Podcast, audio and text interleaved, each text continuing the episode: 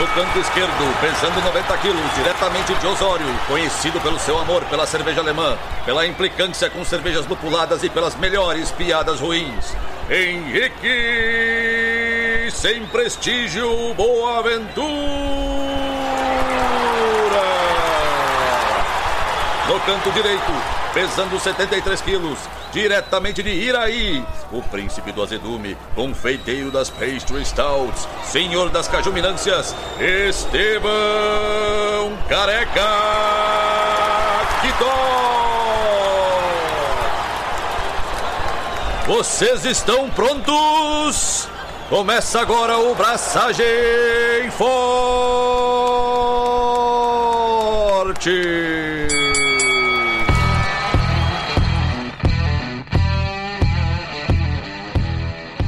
E aí, galera, Estevão da Suricato aqui. Alô, Lloyd Henrique Boaventura e bem-vindo a um Braçando sem estilo, sem critério e sem cerveja.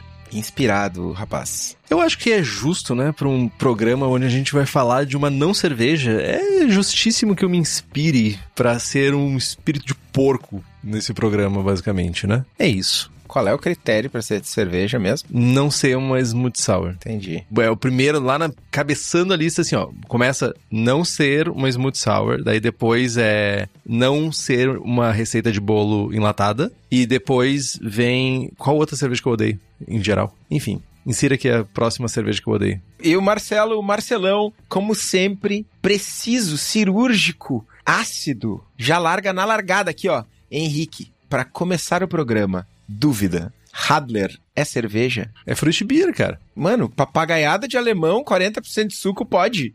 O, o que que a gente vai, sobre o que que a gente vai falar aqui? É um podcast sobre cerveja, a gente vai falar sobre smoothie. Smoothie sour, velho. Aquele negócio parece um slush, slush, slush, slush, something, something, gelinho raspado, não sei. Raspadinha de gelo parece o rolê.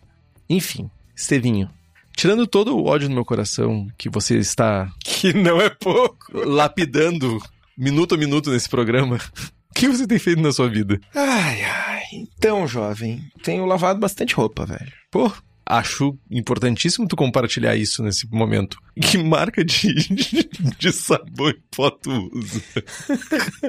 Ai, não, cara. Hoje foi um dia emblemático, porque não só estamos gravando o episódio 194, mano, 194. Que loucura.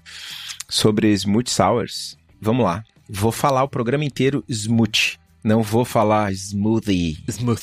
Smoothie. Smoothie. Smurf. Smurf. Smoothie é o melhor. Smoothie. Smurf. Não é uma crítica, tá? Eu acho realmente divertido quando as pessoas falam smoothie. Eu não consigo, eu falo smoothie mesmo. E tá errado, mas tudo bem.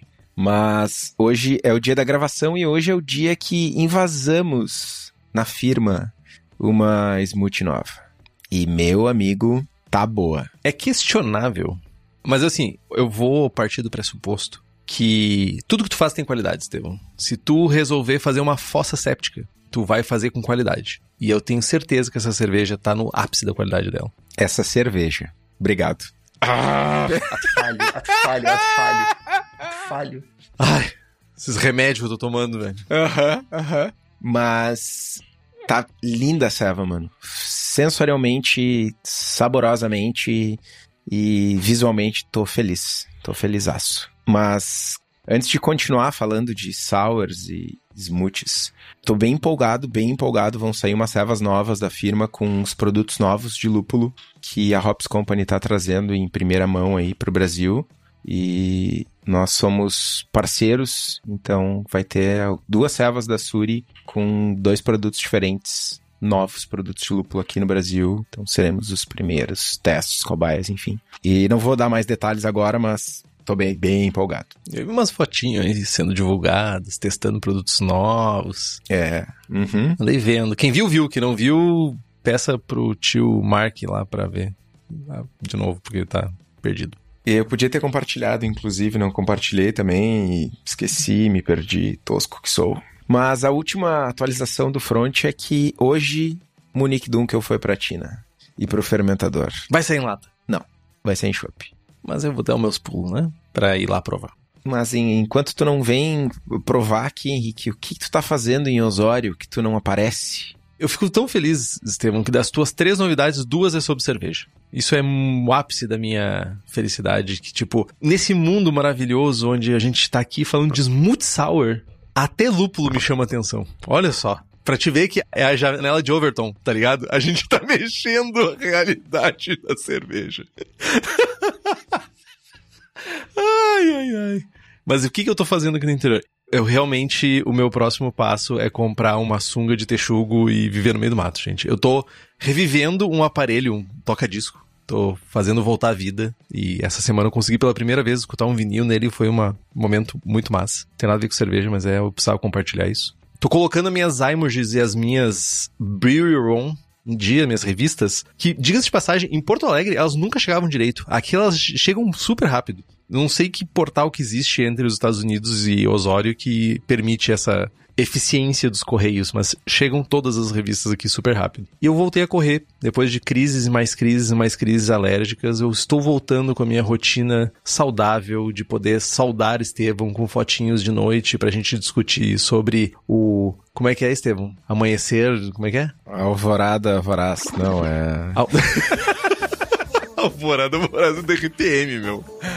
Puta merda. Eu não sabia, não sabia o que, que era isso. Começa por aí. É, não sei, eu, eu só repeti. Alvorada marítima, marinheirística. Alvorada naval. Naval, exatamente. E, ah, enfim, essas coisas. Mas, Estevão, antes desse programa começar, o Estevão já estava me agredindo aqui, falando que, tentando me pegar em contradição o tempo todo, e eu segurei por bastante tempo, porque antes de você estar escutando isso aqui, teve todo um, um xalalá que aconteceu antes do botão de gravação começar. E esse xalalá que acontece antes do botão de gravação começar, só quem tem acesso são os apoiadores e apoiadoras do Braçagem Forte, que tem, além desse maravilhoso pré-gravação, tem sorteios de livros, merchans e equipamentos, tem merchans exclusivos para apoiadores e apoiadoras, tem a participação no melhor grupo de WhatsApp cervejeiro do país e muito mais coisas. E você pode fazer como Alan George, Carlos Alberto Poitevin, Diogo Longo, Felipe Augusto Kinzer, Felipe Lécio, Gabriel Henrique Franciscon, Gabriel Mendes Souza Martins, Christopher Murata, Luiz Henrique de Camargo, Michael Farias Teixeira, Ricardo Bonato, Ricardo Peixoto Gonçalves, Rubens Fernando Maciel Alencar, Thales de Souza Faria e Welita de Oliveira Ferreira, além de um secto de outras pessoas mais que nos apoiam pelo Apoia-se. O link é apoia.se barra braçagem traço forte. O link tá aqui no post.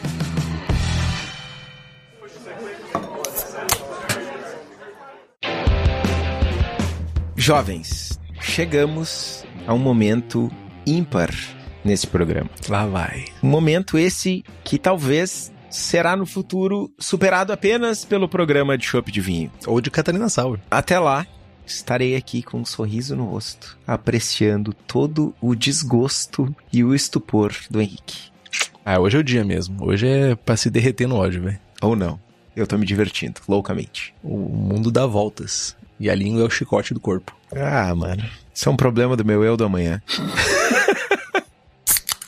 Mas vamos lá, gente. Smooth Sours. O que, que é essa ceva tão diferente que tira o Henrique da zona de conforto de uma forma tão extrema? Contando um pouquinho a história toda, né? As cevas chamadas de Smooth Sour, elas na verdade são uma evolução das cevas ácidas com fruta.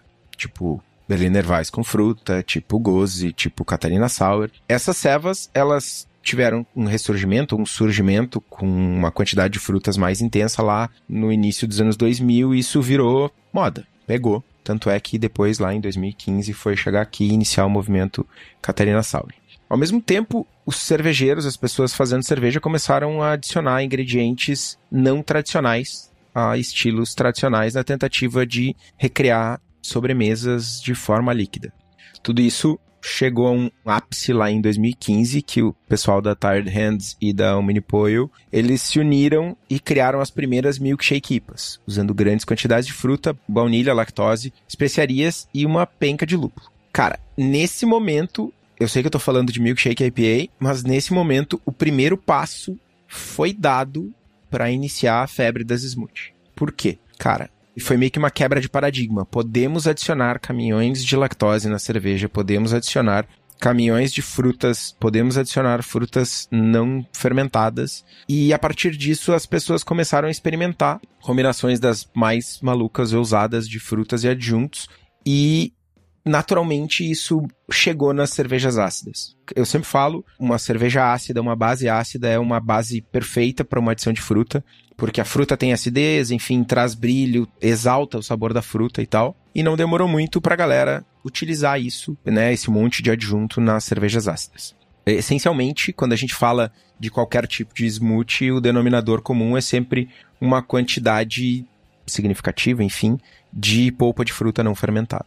É, ao deixar a fruta não fermentada, a gente está essencialmente tentando fazer uma cerveja que se pareça, que tenha sabor, aroma e, e consistência de um smoothie de frutas que qualquer casa de suco na esquina tem. Enfim, né? E aí, cara, isso é o ponto de partida para a gente chegar nas smoothies hoje e aí, conforme a tendência aumenta, continua, enfim, tem gente usando outros ingredientes, não só frutas, cara, buscando experimentação. A gente já fez smoothie com cacau, com chiclé, enfim, tem gente adicionando mil coisas diferentes. Só um adendo. Omni poio é, será que é todos frango? Tipo, omni é tudo, né, em latim. E poio é frango, né, em espanhol. Será que é isso? Não sei. Faz muito sentido o nome da cervejaria ser isso, dado as cervejas que são feitas lá. Mas você que quer fazer cerveja, veja bem, cerveja, você tem um lugar onde pode encontrar várias coisas. Você pode experimentar no mundo da cerveja, com equipamentos, com ingredientes. E o lugar que você tem para encontrar essas experimentações e esses ingredientes é na cerveja da casa. Que além de tudo isso tem todos os equipamentos para fazer o seu dia a dia mais fácil. Para quem é da região metropolitana de Porto Alegre, tu pode dar um pulo no espaço da cerveja da casa, na rua Paracatu 220, que fica lá no bairro Igara, em Canoas. Ou se tu não é da região, tu pode acessar diretamente o site cervejadacasa.com www.cervejadacasa.com e ter acesso aos mesmos equipamentos transgressores, eu diria assim, que você tem lá no espaço da cerveja da casa. Ai, ai, gente, vamos lá. Eu tenho que colaborar com essa pauta porque tá no contrato. Então, como que é feita essa cerveja? Como que a gente faz uma Smurf Sour? A gente começa com os grãos, né? Com o grain bill, que ele é muito semelhante a uma receita de uma hazy IPA. Então, a gente tem como objetivo nessa cerveja criar uma base que tenha um, muito corpo, um corpo alto, para suportar a acidez que vai vir da acidificação, né? Porque é uma sour, e também das frutas. E também precisa fornecer uma base sólida para qualquer tipo de adição que a gente possa fazer, sabe? Depois na maturação. E o Estevão, para quem não tá vendo, ele tá rindo, se deliciando com prazer enorme aqui. A gente também busca fazer uma cerveja ácida, né? É na sua Gênese, ela é ácida. Uma cerveja ácida. Eu tô me sentindo um herege. A gente busca fazer uma cerveja ácida. Não, só um pouquinho. A partir de agora, assim, ó. Eu estou fazendo um sacrifício porque eu gosto muito do Estevão. E eu vou, a partir daqui, chamar de cerveja porque essa pauta é muito importante pro Estevão. Então eu vou fazer direitinho pra ele dormir direitinho também. Obrigado, Henrique. De nada. Eu me sacrifico, sabe? É isso aí.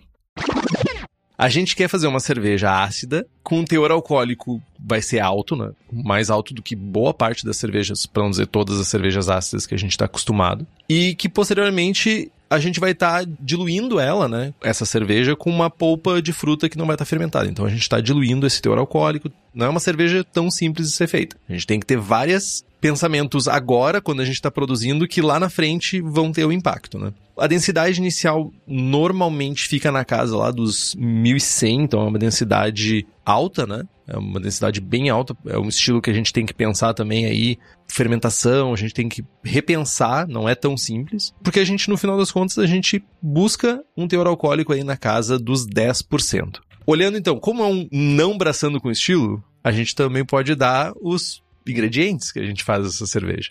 Dói pouco, mas a gente vai por esse caminho.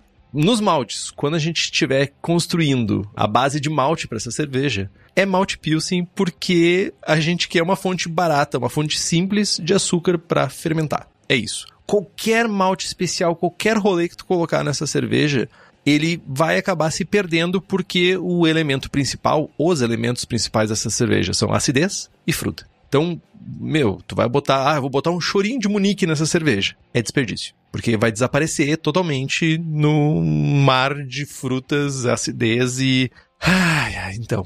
Completando o grist, a gente, como as nossas tão. Eu nunca pensei que eu fosse dizer isso, tão adoradas Reis APAs, a gente vai utilizar bastante flocados. Aveia, trigo, porque a gente quer ter um corpo mais alto, a gente quer ter uma sensação de corpo mais alto nessa cerveja. Então, para garantir que a gente tenha essa OG alta e que a gente consiga atingir o teor alcoólico acima dos 10%, a gente também pode usar açúcares simples para dar uma sobrevida para a levedura, né? Porque é um ambiente inóspito. Seja para mim, seja para leveduras, a Smooth Sour é um ambiente inóspito. Muita acidez, muito açúcar concentrado, enfim. Lactose não é malte, mas é um componente importantíssimo para essa cerveja. Ela vai trazer um pouco de dulçor, vai trazer corpo para esse essa batida, por assim dizer, essa, essa vitamina. Batida é um bom nome. É isso aí. Eu não sei se Brasil afora o nome batida é comum para vitamina, mas aqui é batida. E a gente vai usar em torno de 20 a 30% do grist. É bastante coisa. É bastante coisa. Bastante coisa. Cara, para mostura, não tem muito mistério. Vamos mosturar aí numa temperatura baixa, algo tipo 63, 64 graus. Nós buscamos uma base muito alcoólica, então, quanto mais simples o perfil de açúcares e quanto mais fermentável for esse perfil de açúcares, mais atenuação a gente vai ter, porque a gente vai reforçar essa fala ao longo do episódio, porque a gente está falando de uma cerveja ácida, que a base é ácida, que ela precisa passar de 10% de álcool. O que passar de 10% de álcool, dependendo da levedura, às vezes é difícil, e numa base ácida é infinitamente pior. Então a gente tem que tomar todos os caminhos possíveis para garantir que a gente vai ter um conjunto de açúcares adequado, que a gente vai ter uma levedura saudável, enfim, que a gente vai atenuar todo o possível para conseguir fazer essa cerveja chegar nos 10, 11% de álcool. Falando de lúpulos, tradicionalmente a gente em, em sours, em quick sours, se busca 5 IBUs, 4 IBUs, um Magnum Zero aí no início de fervura, dois pellets de Magnum no início de fervura resolve, no entanto, pega o bag de, de lúpulo e esfrega no lado de fora da panela, assim, umas três vezes, sabe? É a dancinha do lúpulo. Um ponto importante só é que a gente deve fazer essa adição de lúpulo só na segunda fervura, porque é uma sour. Nós temos que acidificar ela antes. Podemos acidificar com.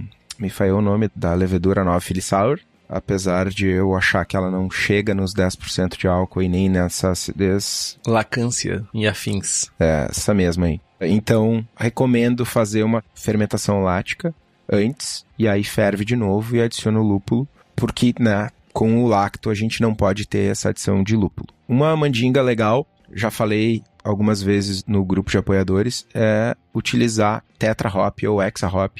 Já tem disponível em diversas homebrew shops em, em pequenas quantidades. Faz uma fervura só, leva a cerveja para o fermentador, faz a fermentação lática, terminou a fermentação lática, dosa o hexa, 5 IBUs de hexa no fermentador mesmo, baixa temperatura e inicia a fermentação alcoólica, elimina a necessidade da segunda fervura, ganha tempo. Pergunta, Estevão, que eu tenho certeza que vai surgir essa dúvida. Tetra e ou hexa, ele tem o mesmo efeito de ser bactericida? Ele inibe, é bactericida é muito forte, né, mas ele inibe a atuação do lacto. Ele deixa ela fraquejada, sim, para ela não fazer o rolezinho dela. Interrompe a acidificação. Boa. Eu acho que essa é a grande dúvida que a galera pode ter. Cara, é um problema seríssimo. Acho que eu já contei aqui, né? De esquecer, adicionar o lúpulo e mandar a cerveja pro fermentador com lacto e ela simplesmente não acidificar. Não vai, simplesmente, é um problema. Mas onde não tem problema e sobra lúpulo de qualidade é na Hops Company que é especializada em fornecer lúpulos selecionados diretamente nas fazendas para cervejarias aqui no Brasil. Eles visitam os produtores, buscam novas variedades, lotes que se destacam sensorialmente e se vocês tiverem interesse nos lúpulos da Hops, é só entrar em contato pelo site hopscompany.com ou pelo Instagram. Tem novidade vindo. É só o que eu posso falar. Várias novidades boas. Muito boas.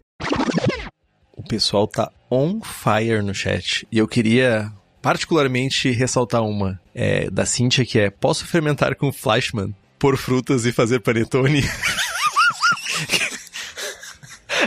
Por favor, Cintia, faça essa cerveja e chame-a de panetone. Por favor. Frutas ah, cristalizadas e, não sei, dá teus pulos, faça essa cerveja e chama de panetone. Ah. Ai. Fermentação, então. Vamos falar de coisa interessante. Como fermentar essa desgraça? Digo cerveja, digo something. Digo cerveja. Para essa cerveja e para outras quick sours, a gente tem duas fermentações separadas, dois momentos separados, né? Normalmente. A gente já falou em outros programas que a gente consegue efeitos semelhantes, não necessariamente iguais, com outros micro-organismos, né? A lacância, etc., uma levedura diferentosa. Mas do lado da fermentação lática, a gente vai ter, basicamente, uso de lactobacilos, não vai ter lúpulo, não vai ter presença de oxigênio, e a gente vai focar em temperaturas entre 30 e 40 graus. Uma dica é procurar o programa sobre Berliner Weiss que a gente falou. Eu acho que a gente tem um programa especificamente sobre acidificação, talvez. Se não tem, um dia vai sair. Tenho certeza disso. Mas no de Berliner Weiss, certamente já dá uma boa aula para essa parte de acidificação. Aí, eu, quando a gente olha para a fermentação alcoólica mesmo, né? Assim como no uso dos maltes, a gente está buscando um caráter neutro, porque o que vai acontecer aqui é que outros caráteres vão ser os, o palco principal e não a fermentação. Né? Então, um ponto importante da fermentação alcoólica é buscar a maior atenuação possível que a gente conseguir, porque a gente quer gerar teor alcoólico, tudo isso para dar uma base para essa cerveja. A levedura, ela naturalmente, ela vai ter um impacto negativo por conta de vários fatores. Pressão osmótica, quantidade de ácido, né? Quão ácido é esse meio que ela está inserido. Ela já vai entrar penalizada, por assim dizer. Não é, a gente não está criando o mosto perfeito para ela trabalhar. Ela, a gente está criando um ambiente mais inóspito para ela. Não quer dizer que ela não consiga, mas ela vai ir com sofrimento. Então, usar nutrientes, fazer uma oxigenação pós-acidificação é uma coisa importante para a gente garantir que a gente vai ter uma fermentação saudável, mesmo que a gente tenha muitas coisas jogando contra a levedura. Vamos focar em leveduras neutras, que têm uma boa floculação e uma atenuação alta, porque elas são as mais recomendadas para esse cenário que a gente está vivendo aqui. Nottingham é um excelente, uma excelente levedura, imortal praticamente, assim, você, tipo, fermenta até os rebite do balde, tipo, vai tudo. O S05, super neutra, tem uma boa uh, atenuação. E tem uma levedura também, que é a Tech Brew 09, que é a West Coast Ale da Levtech, que cumpre excelentemente o seu papel de resolver essa treta gigante aqui.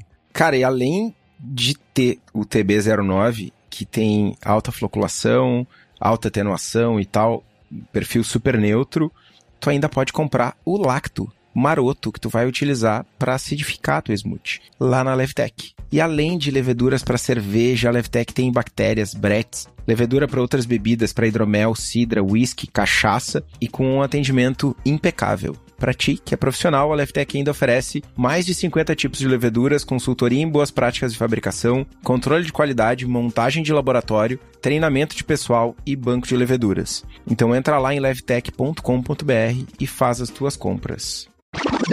Vamos lá.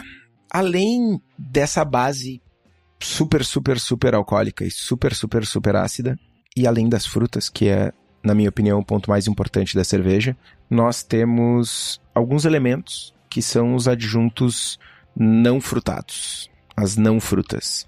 Né? Uma vez que a cerveja tenha terminado de fermentar, a gente vai fazer o cold crash, vai retirar a maior quantidade de levedura possível de suspensão. Inclusive, a gente recomenda o uso de gelatina, clarificante, enfim. Nós não queremos nenhum resquício de levedura nas nossas frutas tão preciosas. E é nesse momento que é o momento ideal para a gente adicionar especiarias, adjuntos que não sejam fruta, que a gente queira, porventura, adicionar na nossa cerveja. Baunilha é o adjunto extremamente mais comum, é o mais comum disparado. Inclusive, tem muitos jovens que advogam pela qualidade altíssima do perfil de sabor das baunilhas caras, importadas e não sei o quê. Mas em quantidades pequenas, com o intuito de adicionar complexidade, extratos naturais ou favas de procedência não tão nobre resolvem. Então, vocês não precisam ficar numa fritura insana aqui atrás daquela baunilha de 600 mil reais porque o objetivo da adição de adjunto aqui não é tomar conta, não é passar na frente das frutas, é só trazer complexidade. Algo do tipo meio grama de baunilha por litro, quando usado em favas, é um bom ponto de partida. E se vocês preferirem utilizar algum extrato, a gente sugere fortemente teste de bancada, porque extratos têm perfis mil, né? Intensidades muito diferentes, inclusive. E além da baunilha, alguns adjuntos comuns aí, canela, coco, cookies, chiclé, bolacha, enfim, mel. O céu é o limite aqui. E a gente vai falar um pouquinho mais no final do episódio sobre essas combinações possíveis. Algumas perguntas. A primeira, 0,5 gramas de baunilha é a fava mesmo e tu raspar essa fava ou 0,5 é a raspa da fava? Tipo, tu pesa a fava e pesa 0,5 dessa fava e raspa, ou tu raspa várias vezes várias favas e junta 0,5 gramas de raspinhas de fava? 0,5 gramas do total que tu adicionar. Se tu adicionar a fava, aspas, inteira, né, sem raspar, é 0,5 do total. Tá, então é porque pode ser que a pessoa pegue e vá lá e raspe 0,5 gramas só da raspinha da fava e não use a fava, que é a fava que pesa mais, né? E daí vai. Aí tem uma pergunta, uma afirmação, na verdade, de Chico Milani. Acidificação intensa é um ponto importante para equilibrar com o caminhão de frutas e lactose. Bom ponto. E o, o Davi perguntou: e se usar leveduras belga de alta atenuação, os ésteres gerados não acabariam sumindo depois da adição das frutas? Bah, mano. Eu evitaria a levedura belga vai estar tá ali no meio, vai aparecer. Ela não pode gerar uma complexidade extra para o caráter frutado que tu tá buscando no seu cerveja? Não testei, tá? Mas me parece aquela coisa que o Gordon fala: ah, vocês têm frutas maravilhosas no Brasil, por que, que vocês usam lúpulo? Mano, porque eu não quero sabor de manga, eu quero sabor de lúpulo que lembra manga, são coisas diferentes, tá ligado? Ok. Ah, é tipo o Estevão fazendo American IPA com T58 lá na minha segunda ceva né? É tipo, ah, leia a descrição do estilo, ah, frutado, leia a descrição da levedura, frutado, caixa, T58 nelas. Frutado, T58 frutado, vejam bem. Ah, enfim, acho que não funciona, mano, mas testem. Henrique testa para não. Não, não testa, não. Vai ser traumático. Claro, com certeza. Com certeza vou fazer essa cerveja amanhã. Eu vou cancelar minha agenda de amanhã para fazer essa cerveja.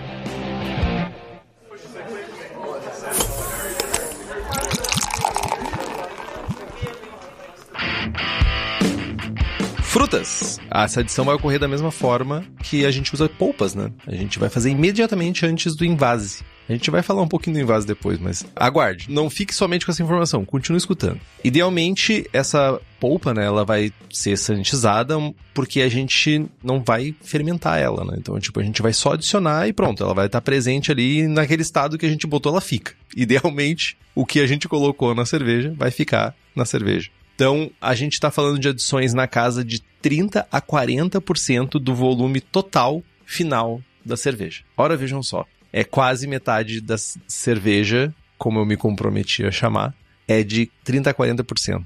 Para fins de cálculo, se tu tem um post-mix de 19 litros, né, tu vai colocar entre 11 e 13 litros de cerveja e o resto é tutti-fruta. Só assim, a gente usou como exemplo, mas talvez post-mix não vai ser uma boa alternativa porque vai entupir o rolê. A gente tem aquele tubo pescador de um diâmetro muito pequeno, fica lá no fundo, tem golesmas de fruta, não vai ser uma boa ideia. Elas devem ser adicionadas congeladas, essa polpa, né? E aguardar, a gente vai colocar como se fosse cubos de gelo em cima da cerveja. Pensem nesse cenário. E ela vai descongelar dentro do fermentador. E esse método vem dessa cabecinha que está aqui ao meu lado, na verdade, distante, mas próximo de mim, né? Que ele prefere fazer dessa forma. Vai colocando os cubos de gelo, né? Dentro do barril, na verdade, né? no fermentador, porque a gente vai adicionar no invase. Aí vai ter um monte de cubos de gelo e tu bota a cerveja lá dentro e vai lentamente dissolvendo. E eu imagino que para incorporar bem tem que dar umas sacudidas e pá, né? Tipo, por quê? Né? É shakezão, né? E a gente ainda pode descongelar as frutas antes e adicionar próximas a zero. E, só que esse método faz mais caquinha, vai fazer uma sujeira e tu pode aumentar também o risco de contaminação, né? Mas pelo menos esse método ele permite que tu faça essa adição de uma maneira mais fácil, porque gelo, tu tem pedaços maiores, tudo isso, e tipo, se tu tá em um estado mais líquido, vai entrar mais fácil, mas a tendência também é acabar fazendo mais sujeira. Mas teu. Essa questão da polpa congelada, na verdade é meio contrassenso, assim. Quando a polpa tá congelada, tu corta o pacote e ela sai do pacote sem deixar resquícios para trás. E quando ela tá líquida ou descongelada, enfim, tu perde mais polpa porque ela fica líquida no pacote. Então, a congelada tu aproveita mais e faz menos sujeira e como não pinga, não escorre pro lado de fora, não tem o risco de um pouco de polpa escorrer pelo lado de fora do pacote e cair dentro do teu barril ou dentro do teu fermentador, né, gerando esse risco de contaminação aí. Mas só para trazer uma outra informação, na cervejaria a gente adiciona a fruta no fermentador, mas em casa não faz sentido nenhum fazer isso. Transfiram a cerveja pro barril, não usem post-mix, como o Henrique falou, transfiram pro barril e adicionem a fruta no barril. Muito melhor. Muito melhor. O invase, que a gente já falou com certo aviso, né? A grande questão aqui é não garrafas de vidro, não latas, nada que exploda e quebre. Não tem o menor sentido a gente engarrafar essa cerveja que tem um risco grande, né? De refermentação. Imagina tu engarrafar essa cerveja, uma garrafa de vidro, uma cerveja que tem, sei lá, 40% de fruta, e tu dá pra uma pessoa beber ela. E a pessoa chega em casa e diz assim, ó, vou colocar em cima do armário, esperar até amanhã. Meu, essa desgraça vai criar uma arte moderna na sala da pessoa, na melhor das hipóteses. Na pior das hipóteses, isso é risco de vida e de perder um olho, sei lá. Não, não faça isso. Não garrafas, não invase. Quero levar para meus brod, meus brother que vão beber Smurf Sour. Coloca num pepão e leva. Pepão é pet grande.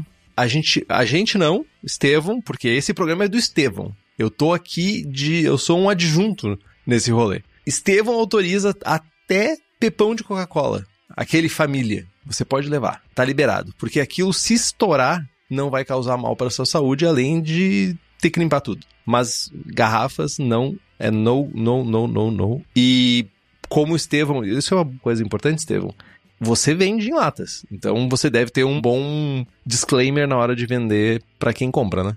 Cara, todo mundo é muito forte, assim, mas uh, uma galera mundo afora teve problemas de latas explosivas. Isso é um.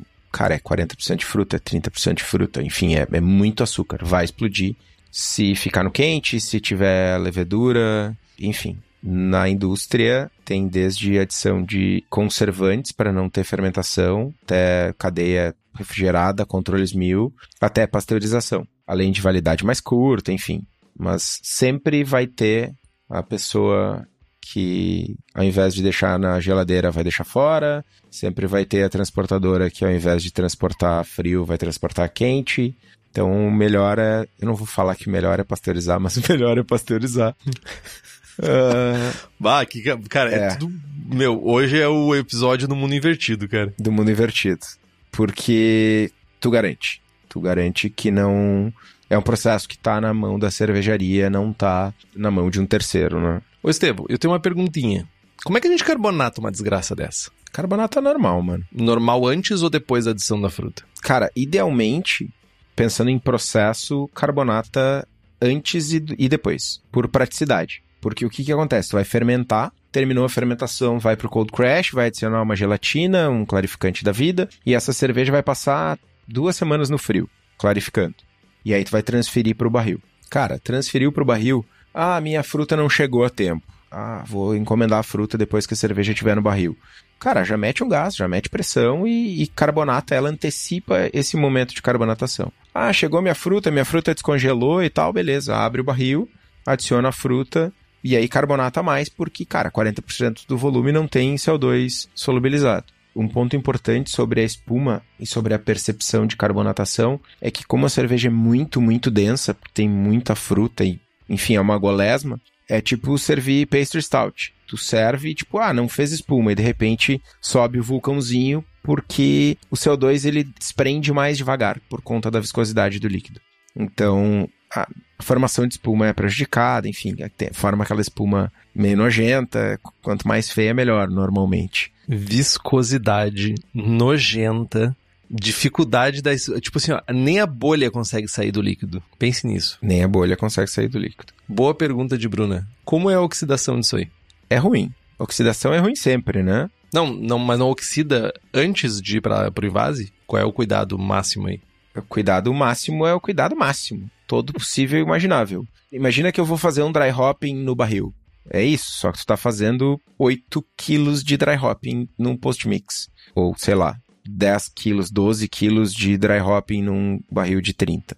Né? Tu tem que fazer isso o mais rápido possível De preferência com uma mangueirinha de CO2 e aí até o fato de a cerveja estar tá pré-carbonatada ajuda. Faz com que, é, quando a polpa mergulha no líquido, tem desprendimento de CO2 e acaba arrastando ar e oxigênio para fora do barril. E eu imagino também que, aí, vamos pensar nas, naquelas maravilhas que você faz, que tem cores bem vibrantes. Vamos usar o termo vibrante. Que eu já vi fotos de uma novidade que está vindo por aí, e ela tem uma cor muito vibrante. Aquela cor, para ela perder aquele brilho com oxidação, é fácil, né? Sim. Tipo, fruta, oxidação natural, de tipo, natural entre aspas, mas que pode dar. Fica desbotado. É, tipo, perde o brilho. Perde o brilho. Exato. A Bruna pergunta ainda: a polpa tá cheia de oxigênio.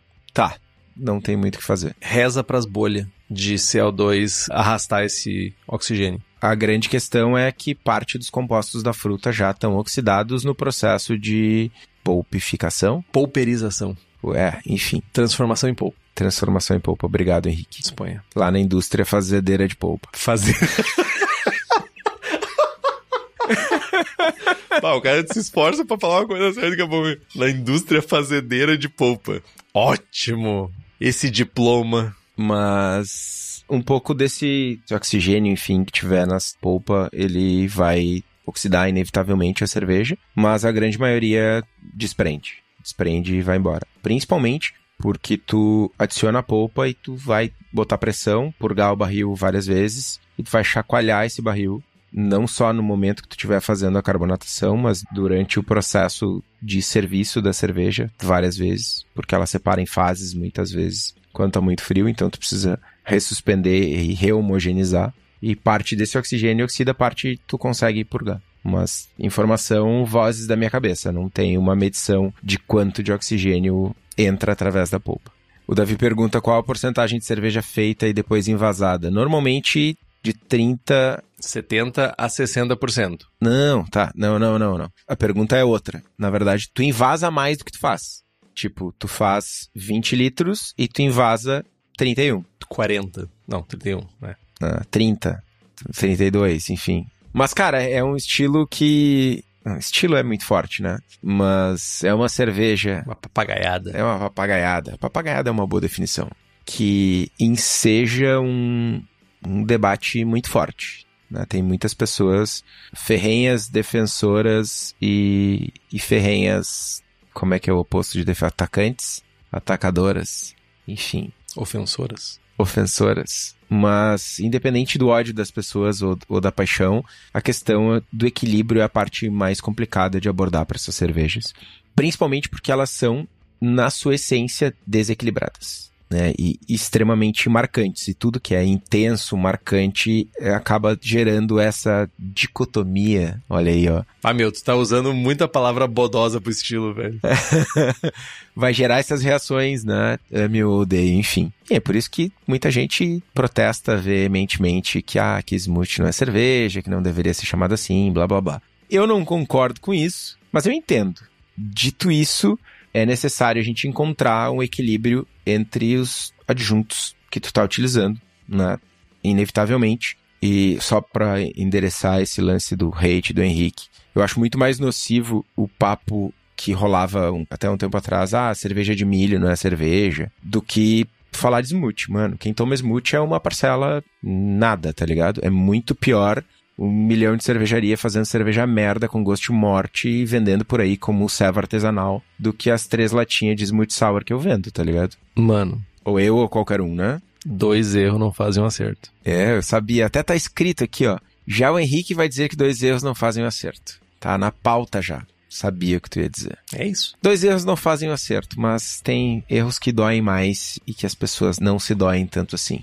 Fica aqui o meu minha pontada de dedo na cara de vocês. Eu me dou por todas elas. Eu me dou por todas. Não tem problema. Mas voltando ao lance do equilíbrio, a gente precisa buscar um equilíbrio entre as frutas. Porra, Sérgio. Ai, ai. Desequilibrado é smoothie ou quem faz. Me perdi aqui. Ai, ai. Talvez, talvez, os dois. Mas a gente precisa buscar um equilíbrio entre as frutas, Sérgio. Não dá para simplesmente jogar um monte de fruta e esperar que vá dar certo. Idealmente buscar perfis de sabor que funcionem bem juntos, focando em frutas que já sejam conhecidas. Inclusive a receita que eu dou aqui é, é uma, um conjunto de frutas e tal que funciona fora da cerveja. Né? Procurar por frutas com sabores intensos, de geleia, de chimia, enfim, ou combinações de sabores conhecidos, tipo maracujá, laranja e goiaba. Acho que a Salvador lançou uma. Salvador? Escafandrista? Alguém. Recentemente. Mas é difícil, cara. É um, é um estilo difícil de fazer e tem que encarar meio como cozinha, assim. Cada ingrediente ou adição precisa se unir de uma forma a criar um, uma cerveja que é mais do que a soma das partes. Desafiador, eu diria. O Marcelo falou que fazer uma Smurf ela exige muito mais técnica e conhecimento cervejeiro que um estilo sem prestígio tipo Blonde Ale, mas é cerveja. Certamente, mano. Certamente quando a gente fez a primeira Smoothie, eu fiquei bem. Pesquisei pra caralho, conversei com uma galera e foi um processo bem mais profundo, talvez, de pesquisa e de conversa e de falar com quem já fez e tal, do que qualquer outro estilo. Qual foi a primeira? Foi a Ninho da Papagaiata. Foi a Ninho, depois veio a Verde, Bacatinha. Foi a Ninho, aí teve a Bacatinha, a Goiamute e a Tutismute. Entendi. E agora vem a Tutismute 2. Goiamute era o fundo do fermentador da. Mano, a Goiamute era confortável, né, mano? Confortável. Tem a goiabinha. Tem lactose. É confortável para quem? Pro fabricante do neve. Fábrica de papel higiênico? Fábrica de fralda? Talvez. Mas, Estevão, já que você falou, primeiro assim, eu concordo com tuas afirmações aqui sobre o estilo. Eu ainda bato é, eu vou tentar só fazer uma, uma coisa para não soar tão detrator. Mas assim, tem um fator aqui que ultrapassa o prazer de beber, tá? Que é muito pelo. Não sei. Quando eu olho para alguém fazendo uma cerveja assim, bem feita, veja bem, quando a proposta é atingida da cerveja, tem um rolê de tipo, bater no peito e dizer assim: eu fiz, eu consegui fazer do jeito que eu queria, bonitinho, no rolê certinho, sabe? Mas eu fico pensando também um pouco por outros lados, sabe? Fico pensando um pouquinho, comercialmente falando, sabe? Que, tipo, não é uma cerveja gostosa de beber, assim, sabe? É. American Light Lager não é gostosa de beber, assim, sabe? É. É líquida, pelo menos, né? Smooth Sour é líquido também. Tem os pedaços? Tem, mas é líquido. Mano, tu acabou de dizer, tipo assim, que... o CO2, ele, ele tem que encaixar o caminho o CO2, tipo, ele não, ele não forma espuma. Ele, ele praticamente é uma truta, tá ligado? Subindo a correnteza. Não ia pra fazer a desova no lago, tá ligado? É tipo isso, velho. É, mas é, é líquido ainda. Qual é o critério Tipo, ah, é feio fazer smooth sour porque a galera tá fazendo smooth sour porque quer vender mais. Sim, mano. Todas as servas que eu faço, eu falo. É um fluido newtoniano. Porque eu quero vender, tá ligado? Tipo, sendo objetivo, assim, qual é a origem do hate, tá ligado? Cara, há 10 anos atrás, 10, também 2013. Cara, nem vamos tão longe assim. A quantidade de vezes lá em 2016, 2017, 2018, que eu ouvi das mais variadas pessoas que a cerveja que eu fazia não era cerveja. Referindo-se a qual cerveja? A uma IPA, saca? Mano, tu pega uma IPA pra 90% da população mundial, não é ceva, velho. Pros caras tomador de escola, mano. Tá, mas olha só. Tá ligado? Vou tentar ser bem racional. Tô na filosofia do rolê. Não vou agredir gratuitamente, tá? Vou tentar ser um pouquinho racional. Tu coloca para um bebedor de lagers de produção em massa uma IPA, tá? Uma IPA. Pode ser uma, uma West Coast. E tu coloca uma smoothie. E tu pergunta, quais desses líquidos, e quando eu digo líquidos é entre aspas, é uma cerveja? Quem vai a quantidade de pessoas que vai dizer que é IPA? Te respondo com outra pergunta.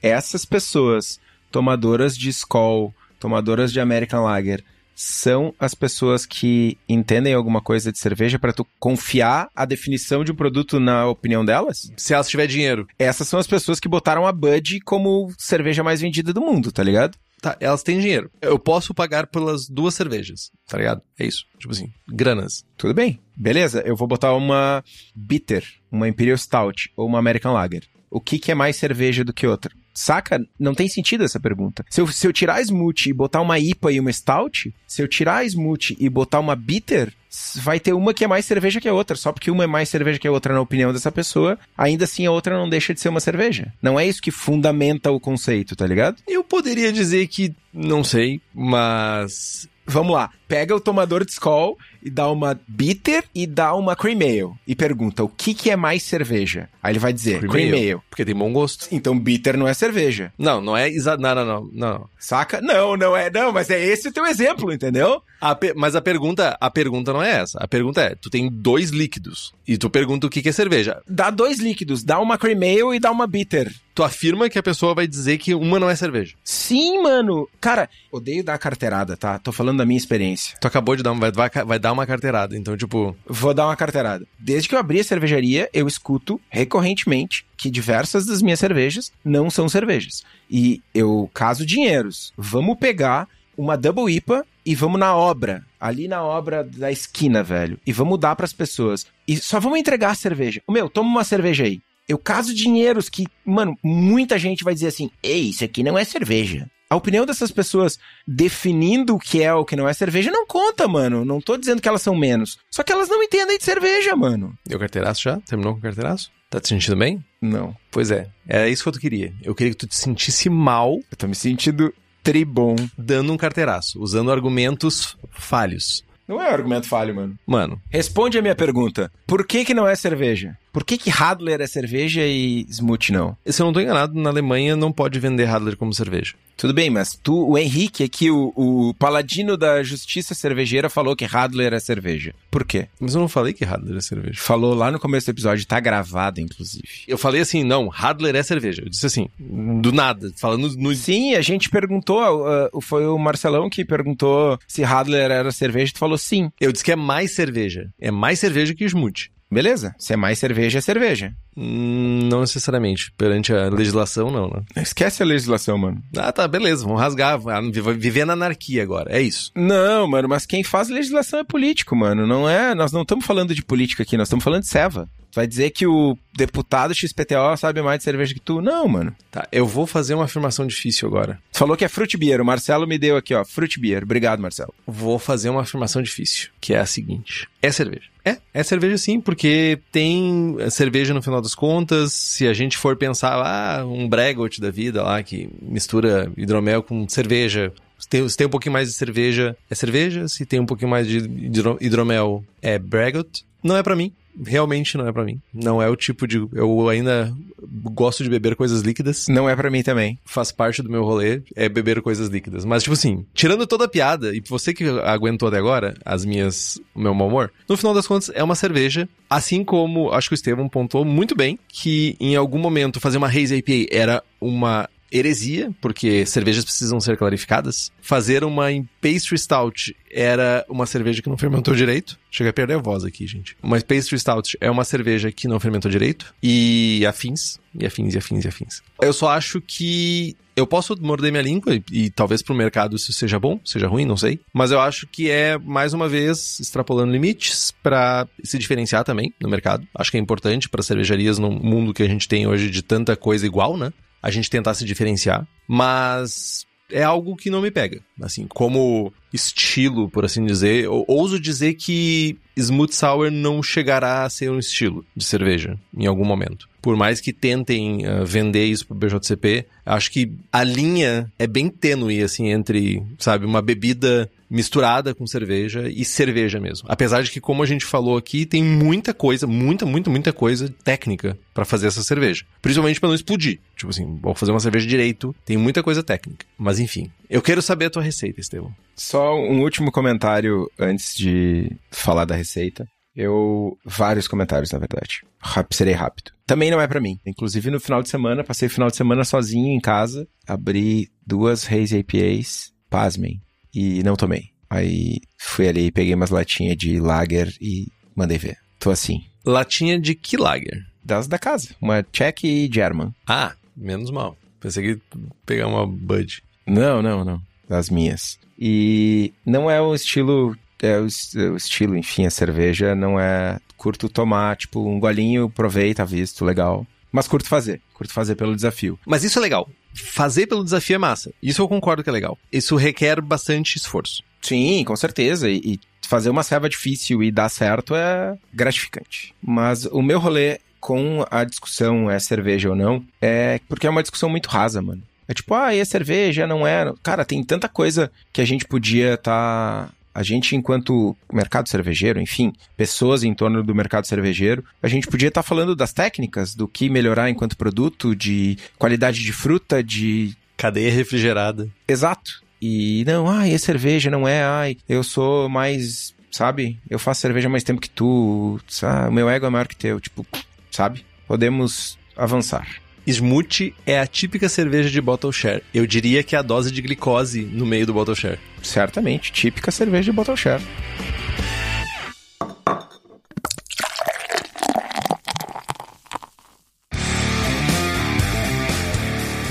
Mas vamos lá, receita.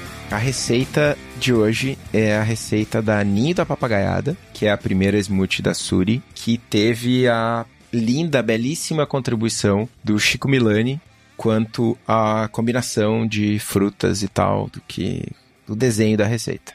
Parâmetros para 20 litros antes da adição de frutas, tá, gente? 65% de eficiência, 1115 AOG, 1044 EFG, 4 SRM de cor, 5 IBUs de amargor, 10,8% de álcool. Ingredientes: 6 kg de malte pilsen, 2,5 kg de aveia flocada, 1 kg de açúcar, 3 kg de lactose, 1,5 gramas de Hexahop, 2 sachês de Tech Brew 09, 1 litro de Lactobacillus plantarum, que é o que eu utilizo, mas podem utilizar helvéticos. Evitem Philly Sour por porque não vai chegar no pH nem no teor alcoólico. 400 gramas de nibs de cacau, 3 quilos de cupuaçu, 3 quilos de açaí, 3 quilos de suco de banana, 2 quilos de suco de maçã. No final, teremos 31 litros de cerveja de aproximadamente 7% de álcool. Processos. Corrigir a água para atingir 50 ppm de cálcio, 10 ppm de magnésio e um pH de mostura de 5.5. Mostura em infusão simples a 64 graus por 60 minutos, mash out a 78 por 10 minutos, recircula por 10 minutos até clarificar o mosto, ferve por 10 minutos, baixa o pH para 4.5 resfria para 35 graus, leva para o fermentador ou deixa na panela, enfim, faça o seu processo de acidificação normal, acidifica com lacto. Quando chegar no pH em 3.1, aqui é a receita com mandinga, tá? Baixa a temperatura para 19 graus, adiciona o hexa, adiciona os dois sachês de TB09 e fermenta a 18 graus por 3 dias. Aumenta a temperatura para 22 graus e deixa terminar de atenuar. Terminou de fermentar, Cold Crash matura por uma semana, adiciona o cacau em dry hopping por três dias, e aí com a cerveja já clarificada, transfegar para o barril, e aí uma vez no barril, adiciona suco de maçã, suco de banana, açaí e cupuaçu. Chacoalha loucamente, purga loucamente, carbonata a 2,6 volumes de CO2 e tá pronta a batida. Eu não tenho nem calibre para questionar essa receita. Eu aceito simplesmente aceito. Nem um comentáriozinho, nada. Eu só tenho uma dúvida. Depois de fermentado, qual é a densidade final antes da adição de fruta? 1044. 1044. Antes da adição de fruta vai para 1044. Boa. É um belo starter. Cara, vai, vai, continua, continua. Não, só o, o Sérgio falou que eu tô pensando, será que meu tênis já secou? Já secou, me lembrei disso durante a, a receita. Entendi. Alguns pontos importantes, pontos de atenção se vocês forem fazer essa receita ou outras principalmente quando a gente utiliza a lactose, tem muito dulçor. A lactose traz dulçor, as frutas trazem dulçor, então essa acidificação até um pH mais baixo é importante por conta da percepção de dulçor mesmo, a acidez acaba ficando pouco perceptível. Então, o quanto mais acidificar, melhor, basicamente. A não ser que vocês forem usar frutas muito, muito ácidas. Mas, é, enfim, com esse tanto de lactose aqui não é o caso pode dar-lhe sem medo de ser feliz. Acho justo. Mais alguma coisa sobre o nobre tema, Estevão? Nobre. Não, acho que tá. Ah, acho que falamos de quase tudo. O Marcos, depois da descrição dessa trabalheira, decocção tripla me parece algo simples. Cara, mas não é tão difícil assim, tem mais etapas, mas não é tão difícil. O, o, Marcelo traz um ponto importante. Tem algumas cervejarias, inclusive a cervejaria que. Não sei como é que pronuncia aquele M ali. Imprint? Não, não pode ser. Imprint. Não pode ser. Enfim, a cervejaria que faz as melhores smoothies que ele já tomou não usam lactose. Tem algumas cervejarias que realmente não usam lactose. Cara, eu gosto de usar lactose. se não desse tanta intolerância nas pessoas, seria lindo, seria épico. Porque é um assunto, é um assunto, é um ingrediente mágico, mano. Pior que é mágico mesmo, cara. É um pozinho que tu come e ele cria uma passagem reta. Tipo, ele faz uma, um dreno no teu organismo. é isso, é muito mágico pra quem tem intolerância, velho. Cara, é bom, mano. É bom. Ah, ótimo, fantástico. Adoro lactose. Se não fosse a intolerância, seria melhor. O Davi pergunta: alguma mudança nas torneiras para servir sem entupir? Sim, tem que treinar as pessoas. Porque tu tem que ficar ali movimentando, abrindo e fechando a torneira 400 mil vezes. Tá, mas é uma bomba d'água ou é uma torneira? Aham, uhum, é tipo uma bomba d'água.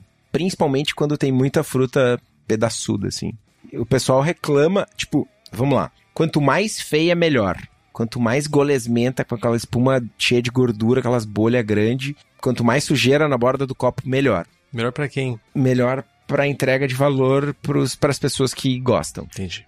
Para foto. No entanto, vender a smoothie pedaçuda é tenebrauser, mano. Porque de cinco barris que tu vende, 47 bares vêm te perguntar sete vezes por dia como serve, porque a torneira tá entupida e porque não sei o quê. Então, a gente tem usado alguns processos para deixar a smoothie um pouco mais líquida. Porque, porra, não tenho saco para Porque ela não é líquida. Menos pedaçuda. Entendi. É botar o registro de meia na saída do, do, do, do, do barril.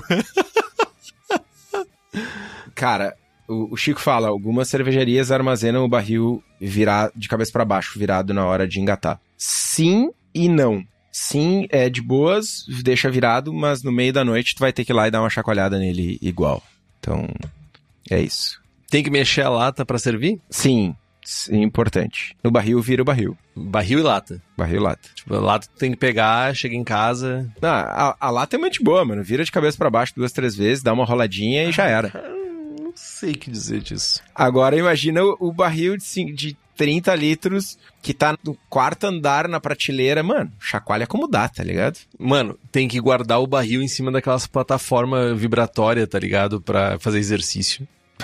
Dramático. A Bruna pergunta de pectinase. O problema da pectinase é que ela tira tudo, né?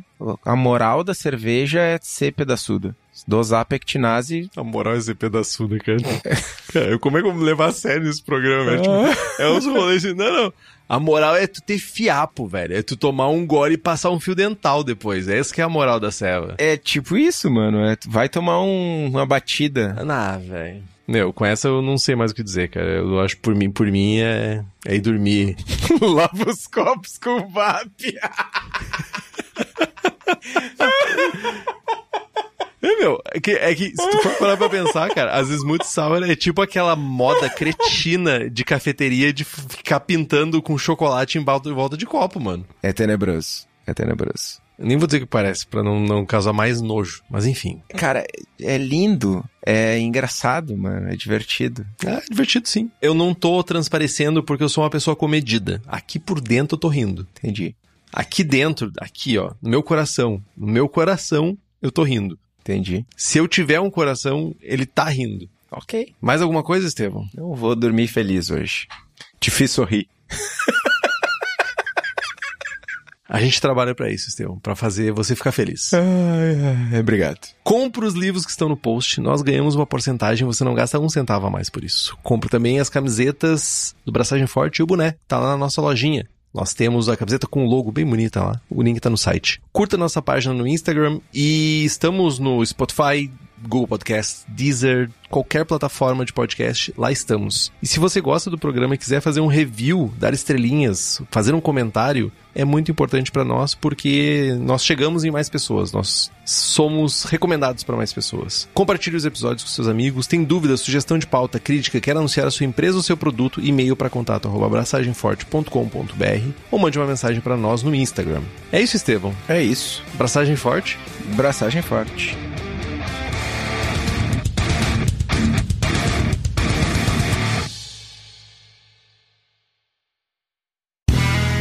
Este podcast foi editado por Play Áudios.